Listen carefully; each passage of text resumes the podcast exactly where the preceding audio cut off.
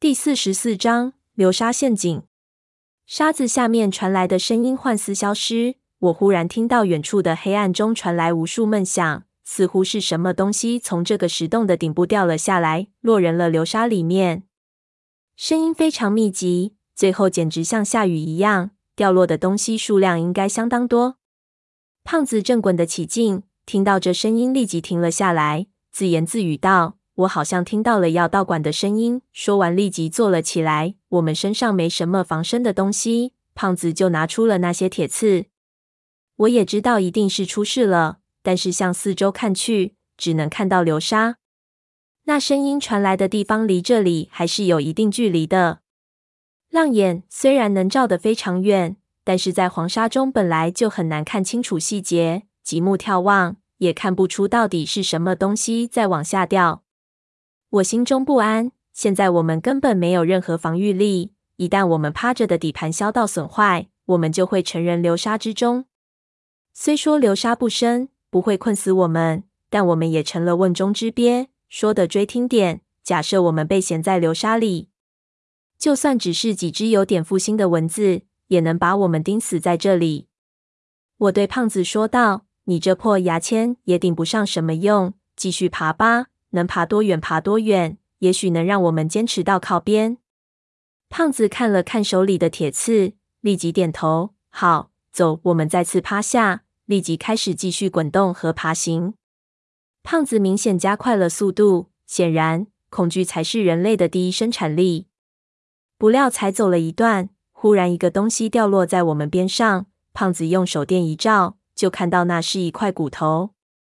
胖子又用手电往洞顶上照去，一下就看到整个石洞的顶上贴着很多尸体。这些尸体看上去好像被拍扁后粘在了洞顶上。同时，我们发现洞顶正在颤动，粘在上面的尸体摇摇欲坠，不时有碎煤掉下来。物体落地的声音下雨般继续响起，而且这一次我听得特别清楚，这声音似乎是在移动，并且正迅速靠近我们。胖子用手电照向那个方向，已经可以隐约看到尸体们正被什么东西纷纷往下掉。一个巨大的倒挂在洞顶上的影子，在手电光下若隐若现。这问可以肯定，这里似乎是一个喂食场了。所有进入通风和采光食道的动物，最后都会被聚集到这里来，被这里的某个东西处理掉。只是不知道这玩意儿到底是什么。星号，星号，星号道斯。这鬼影怎么就没和我们再多说点？要知道这里有这种设计，我他娘的至少不会跑得那么快，中这么简陋的陷阱。要是小心点，说不定我们现在已经进人骨楼了。我心中直骂，一时之间感到很绝望。看四周的情况和这东西的个头，跑也不太可能了。就算是平路，我们也跑不过它。难道这一次也要被这东西拍扁在洞顶上了吗？在这种状态下，好像想有个更有尊严的死法都不行。以前的经验告诉我们，不管怎样，都要坚持到最后一刻。胖子递给我铁刺，这在以前通常是佛爷用的东西，最多捅死个寡妇或者不走运半夜被惊醒的老财主。这玩意儿虽然不好卖，但也算是个古董。我本来还想拿回去留个纪念，没想到现在用它要对抗的，竟然会是这么一个东西。也亏得这东西十分锋利，往任何东西身上招呼，对方也必然不会太痛快。胖子没有枪使了很多，我们踩在底盘的骨架上，半弯着腰，就等着那东西靠近。这样做，我们至少可以在他第一次进攻的时候，选择是跳出去躲过，还是趁机反击。然而，我们拉架子摆了半天，那东西竟然到了我们四周就停住了。我心说他娘的，这东西这么大个子，还挺谨慎呢。到底是什么玩意儿？是活物还是死尸？看着远处洞顶上巨大的影子，我手里的汗都从指缝里挤了出来。活物怎么可能出现在这种地方？从来没有见过这样的野兽。而死物的话，应该不会有这种谨慎的行为。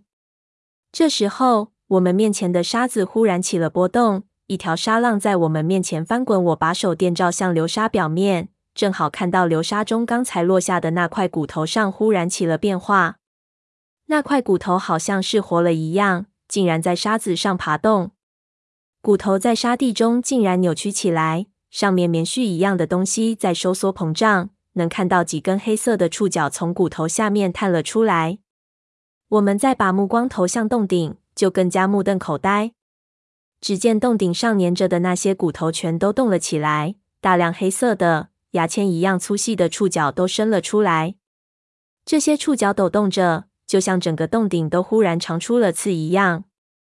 很快，很多虫子就从洞顶上落下来，全都是黑色的，指甲盖一般大小。落下后，直接就爬进流沙中不见了。胖子反应很快，立即拿起另外一副底盘当伞挡在我们头顶。才使我俩没有被虫子落一满脑袋。我立即就知道了这是什么东西。这是一种石蚕，是很常见的水生害虫。不知道为什么在这里的陆地上也能生存。这种虫子会利用自己分泌的液体，把很多石头、骨头粘成一个茧，自己躲在里面。这东西咬人非常疼，但是活动能力不强，一般直毛被侵犯的时候才会从自己的茧里逃出来。胖子的手因为抓在那把伞上，被咬了好几口，很快就肿了起来。我一边让他用铁刺代替手顶着伞，一边让他镇定。这虫子不是攻击性的虫子。胖子说道：“我可不这么认为。如果我们翻进流沙里，就会变成这些虫子最好的美食。它们肯定会把我们啃个干净。”很快，洞顶上的石蚕多数掉进了流沙中。胖子赶忙放下了伞。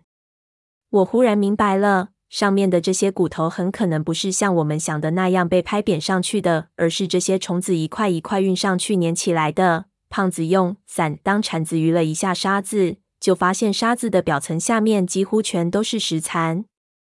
胖子骂道：“星号，星号！我再也不怕我们会饿死了。